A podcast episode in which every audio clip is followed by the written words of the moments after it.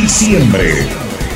Martes 1. Declaraban a Pilar en emergencia por COVID-19. El intendente de Pilar, Cristóbal Alfredo Estete, indicaba que con esa resolución de emergencia sanitaria en esta ciudad se pretendía frenar el aumento significativo de los casos de COVID-19 en la zona. La medida restringía la circulación y exigía el uso obligatorio de mascarillas sanitarias hasta el 15 de diciembre. Entonces nosotros tomamos la determinación de dictar una resolución que también está avalada por el gobernador. ¿Cuál es la restricción horaria? ¿verdad? De las 5 de la mañana hasta las 21 horas sobre todo ¿verdad? las reuniones familiares, los eventos, donde ellos nos indicaron que de ahí eh, aparentemente vienen los problemas. ¿verdad? Expresiones de Cristóbal Alfredo Estete, intendente de Pilar.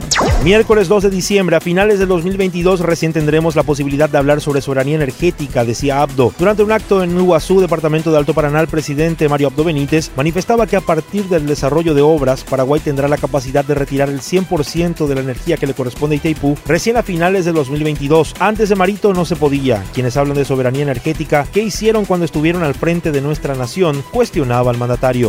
Y en esta misma fecha, pero del plano internacional, una noticia positiva. Los reguladores británicos aprobaban la vacuna Pfizer y BioNTech. Los reguladores británicos han aprobado la vacuna contra la COVID-19 desarrollada por la empresa estadounidense Pfizer y su socio alemán BioNTech para su uso en el Reino Unido. Viernes 4, Salud anunciaba nuevas medidas, restricción de venta de alcohol de 22 a 5 y límite de horas a eventos sociales. El ministro de Salud, Julio Mazzoleni, anunciaba nuevas medidas sanitarias como la restricción de la venta de alcohol de 22 a 5 y un límite de 4 horas en eventos sociales. Igualmente adelantaba que se reglamentarían las actividades infantiles y los balnearios seguirían inhabilitados. Vamos a proponer al señor presidente es la restricción de la venta de alcohol de 22 de, la noche, digamos, a, a 5 de la mañana y esto se va a dar en todos los locales excepto aquellos gastronómicos y bares que están destinados Declaraciones del ministro de Salud, Julio Mazzoleni. Lunes 7 de diciembre, hijas de Oscar Denis fustigaban al gobierno y decían que el EPP ganaba 2.000 a 0. Las hijas de Oscar Denis, ex vicepresidente de la República secuestrado por el EPP desde el 9 de septiembre pasado, dijeron que los delincuentes le ganaban 2.000 a 0 al gobierno, al que fustigaron con dureza por no impulsar la búsqueda activa de su padre. Dijeron además que el Comando de Operaciones de Defensa Interna, más conocida como CODI, no tenía mérito alguno en las negociaciones ni el rastreo de quien fuera privado ilegítimamente de su libertad. Por esa negociación es que recuperan a sus seres queridos, no por el trabajo ni el esfuerzo de las autoridades responsables. A hoy nos ganan no mil, sino 2.000 a cero. Expresiones de Beatriz Denis, hija de Oscar Denis, secuestrado por el EPP.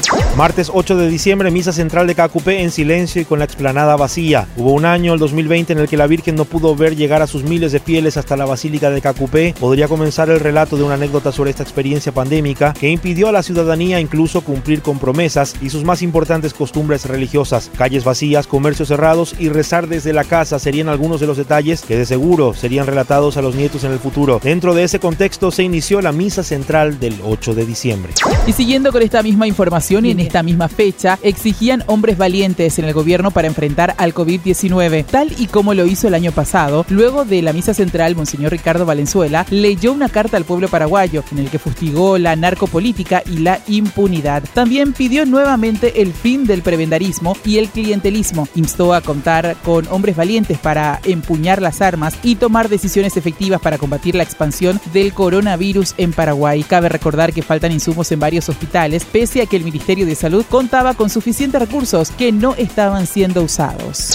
Miércoles 9 de diciembre, Mazzoleni confirmaba colapso en camas de internación. El ministro de Salud, Julio Mazzoleni, confirmaba que la ocupación total de las camas de internación y terapia en los hospitales Asunción y Central e informaba que había personas esperando un sitio. Manifestaba que se estaba entrando en la etapa más difícil de la pandemia y solicitaba a la ciudadanía respetar las disposiciones sanitarias. Sostenía además que hay sitios en donde la policía y la fiscalía no podían llegar, pero el virus sí. Y en esta misma fecha, pero del plano legislativo, Celeste Amarilla se reintegraba a la Cámara de Diputados. La diputada Celeste Amarilla retornaba a la Cámara Baja tras cumplir con los 60 días de suspensión sin goce de sueldo, sanción que le habían impuesto por sus pares por haber dicho que varios de estos llegaron al Congreso con dinero sucio. La parlamentaria en su intervención ante el Pleno nuevamente se había ratificado en sus expresiones. La fiscal general del Estado tiene que irse por inepta y por estar subordinada a un poder fáctico y no al poder emanado del pueblo. Yo sí gasté 180 millones de dólares para llegar acá. Sin esa plata no hubiera llegado yo y no llega nadie. Y pudo haber sido 200, no sé qué les da risa pero gasté, porque en mi partido no se compran bancas. Lo que señalaba Celeste Amarilla, diputada por el Partido Liberal. Viernes 11, mediante informe, Comisión de Bioética negaba posibilidad de compra de medicamentos para Bianca. La Comisión Nacional de Bioética del Paraguay emitía un informe en el que decía que el fármaco solicitado para la niña Bianca por sus padres no sería efectivo y daba a entender que el Estado no debería seguir solventando la terapéutica. La Comisión de Bioética señalaba en uno de los párrafos que Bianca era asistida con Spinraza Nuninnersen y que no hay respuestas satisfactoria, sino que al contrario demostraba un deterioro con dependencia permanente de soporte respiratorio y nutricional artificial, por lo que el Solgensma, medicamento solicitado por los padres de la niña, no sería efectivo. Por su parte, los padres de Bianca, la niña que sufre de atrofia muscular espinal y que urge un fármaco para seguir viviendo, se encadenaron frente a la sede del Ministerio de Salud. Solicitaban que el dictamen desfavorable de la Comisión Nacional de Bioética del Paraguay, más conocida como CONADEPI, con respecto a la compra del medicamento sea rectificado, ya que era una exigencia del laboratorio. Lo que nosotros sentimos fue que, como siempre, se quiere lavar las manos quiso quedar, hacer quedar como que el comité bioético es autónomo, que no depende del ministerio, que es, que debería de ser así, ¿verdad? Pero, ¿qué pasa? Ese, ese comité bioético lo formó el ministro Julio Mazzoleni. Y así escuchábamos a los padres de Bianca. En esa misma fecha anulaban parcialmente la condena a los caseros de oro del diputado Rivas. Un tribunal de apelación resolvía anular parcialmente la condena para Reinaldo Chaparro, Lucio Romero y Neri Franco, conocidos como los caseros de oro del diputado Tomás Rivas. Con esta decisión, un nuevo tribunal tribunal de sentencia debería establecer la pena contra los sentenciados por estafa, según informaba el periodista de ABC Color, Carlos Ortega. Sábado 12, el ministerio se comprometía a costear los gastos para medicación de Bianca. El viceministro de Salud, doctor Julio Rolón, hizo entrega a los padres de la pequeña Bianca un documento de compromiso de que la institución sanitaria se haría cargo de completar el dinero faltante y llevar a cabo su tratamiento.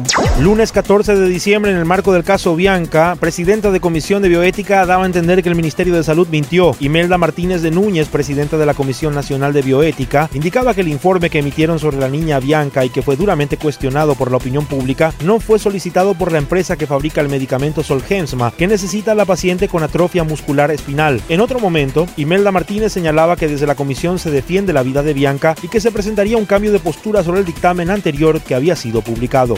Y en esta misma fecha confirmaban tercer pago de PUTVO. El ministro de Hacienda, Oscar Llamosas, confirmaba tercer pago de Putimo 2.0 tras su audiencia con el presidente de la República, Mario Abdo Benítez. Expresaba que el beneficio sería para los trabajadores afectados por la crisis económica a raíz de la pandemia del COVID-19. Martes 15, juicio de González Daer por lavado se postergaba para el 4 de enero. A pedido de la defensa del ex senador Oscar González Daer y de su hijo Oscar González Chávez, el juicio oral para ambos acusados por supuesto enriquecimiento ilícito y lavado de dinero se postergaba para el 4 y 5 de enero del año 2021. Al respecto brindó detalles el abogado Claudio Lovera.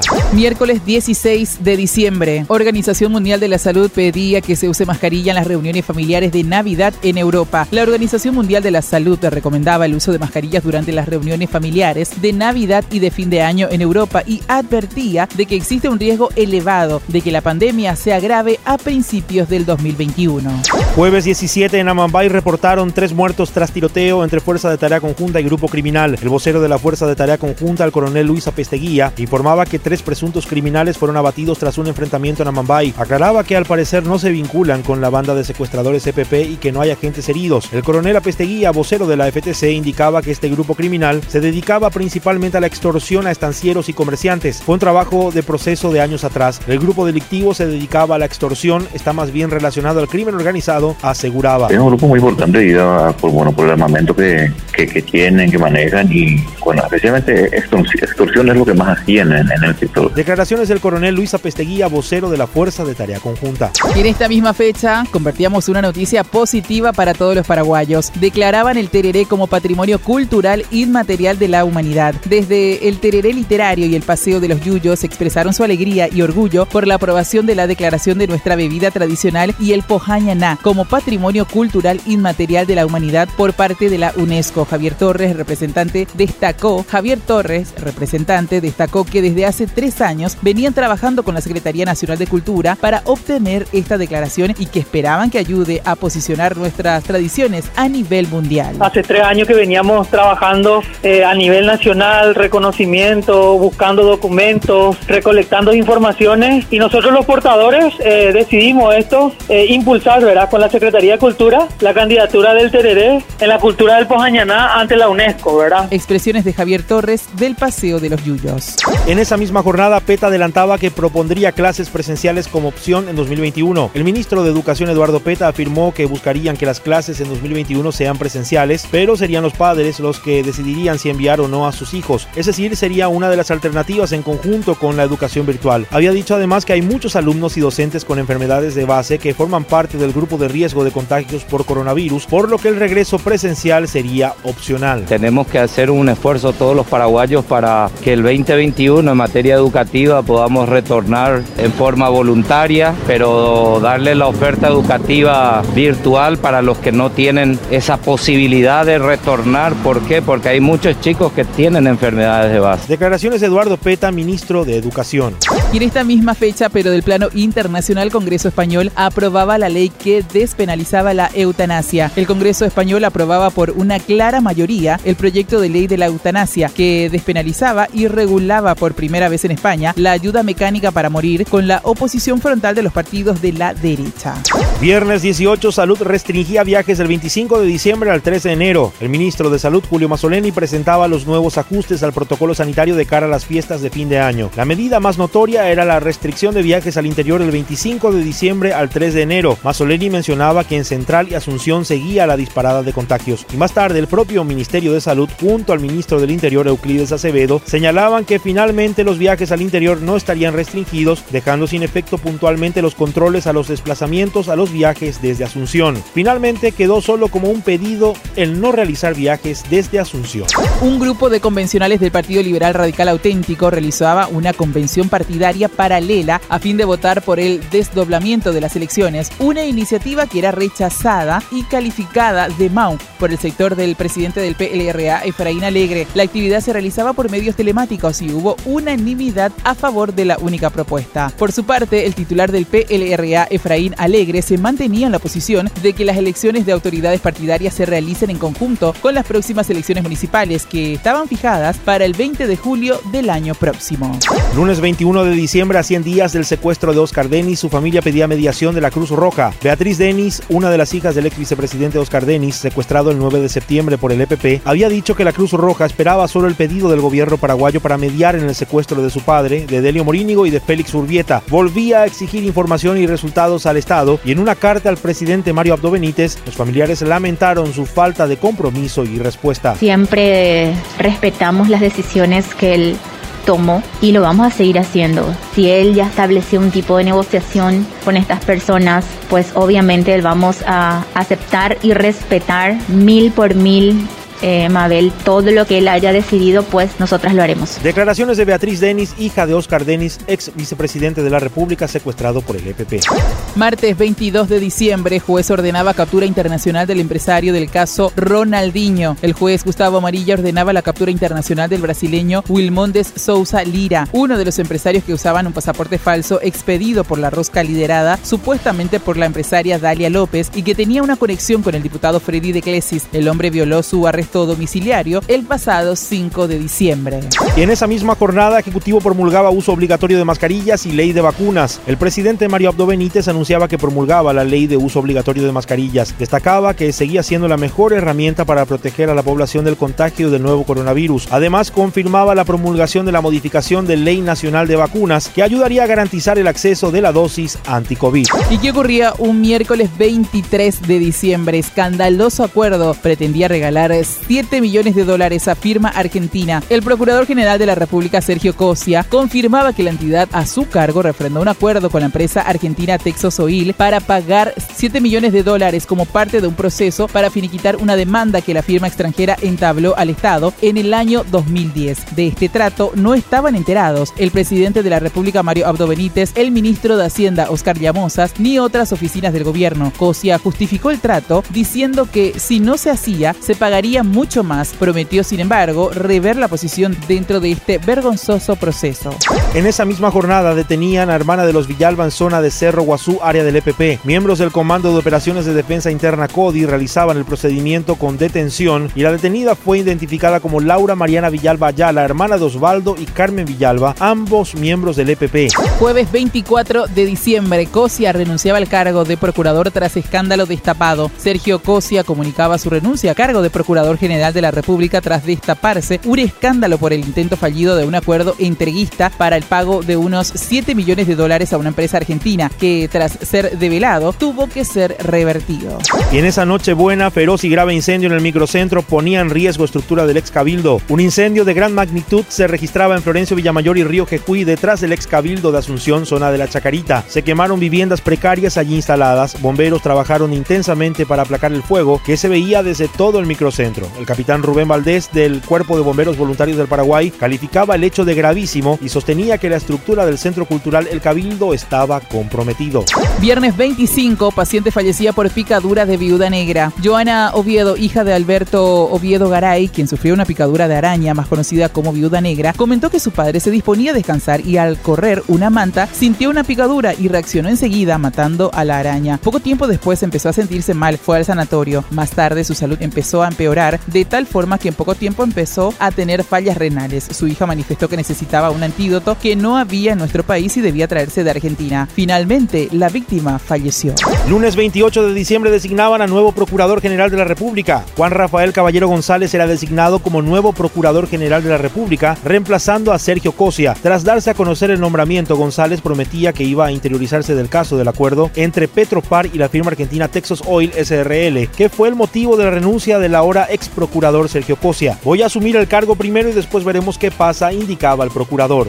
Y en esta misma fecha, pero del plano judicial, OGD recibía una leve condena. El ex senador por la ANR, Oscar González Daer, fue condenado a dos años de prisión, pero no sería recluido al ser hallado culpable por tráfico de influencias en el caso de audio filtrados. Sin embargo, el expresidente del jurado de enjuiciamiento de magistrado no podría ocupar cargos públicos durante siete años. Martes 29 de diciembre, el sistema falló, afirmaba Colegio de Abogados sobre caso González Daer. El Colegio de Abogados del Paraguay emitía un comunicado en que cuestionaba la sentencia del caso Audios Filtrados, en el que Oscar González Daer había sido hallado culpable por tráfico de influencias, pero condenado a solo dos años de prisión. En un breve pero duro mensaje afirmaba que el sistema estaba condenado por la ineptitud, la cobardía o la complicidad o los tres. Y en esta misma fecha reiteraban presencia de niños en campamentos de EPP. Representantes de organismos de seguridad del gobierno mostraban pruebas recolectadas sobre la presencia de niños y adolescentes en el campamento del grupo criminal EPP. Resaltaban que varios nacieron en el norte del país dentro del bosque, pero llamativamente fueron documentados en Argentina, dando a entender que funcionarios del país vecino habrían ayudado a obtener documentos de contenido falso. Hasta aquí con las informaciones del mes de diciembre. Todo el recuento de lo sucedido en el país y el mundo. Anuario ABC Cardinal 2020. Y así ponemos punto final al anuario 2020 de ABC Cardinal 730 AM. Gracias a la audiencia por la sintonía. Amalia Castillo, gracias por el trabajo. Gracias Montefilpo y a los oyentes que nos acompañaron en estas tres horas del resumen del año. Feliz año nuevo para todos. Hasta aquí todo el resumen del anuario 2020. Amalia Castillo y Jorge Montefilpo te presentaron todos los hechos que fueron noticias en el país y el mundo. Anuario ABC Cardinal 730 AM. Te contamos, te escuchamos.